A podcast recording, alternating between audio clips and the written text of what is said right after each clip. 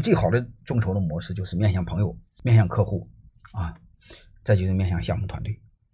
其实本质上面向面向项目团队，就是下午讲的一部分的内部创业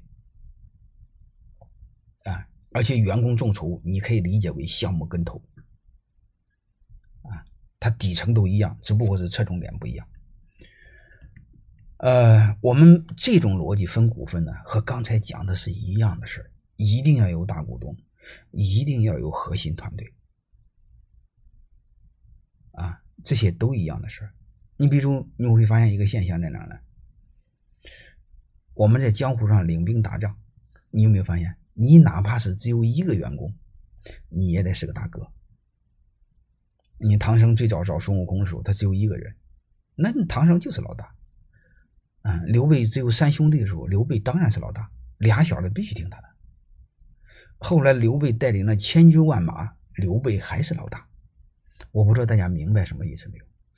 就是股权设计它背后的逻辑和你江湖上你看到那个领兵打仗是一个意思。不管你下边多少股兵啊，多少所谓的江湖弟兄们，一定要有大哥，就这么简单。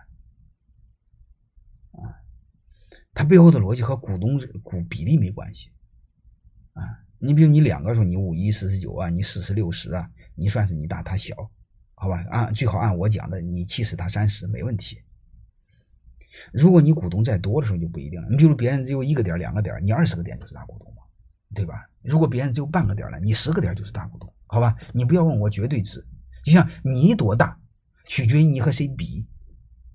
你比如我们经常在路上看到个猪，哎，我们都说是小猪；来个老鼠都说是大老鼠，因为它和谁比的，吧？所以这个大小你们知道它是相对的，没有绝对的。你要说你你你你和几万个股东比，那你还占七十的股份，你这个逻辑就不好，别人不跟你玩儿。就像我说的是，他拿出一个点的股份分给一百个高管，那不有病吗？对吧？啊，你就背后的就是这就就就这一个意思。你你只要有一定控制权就好。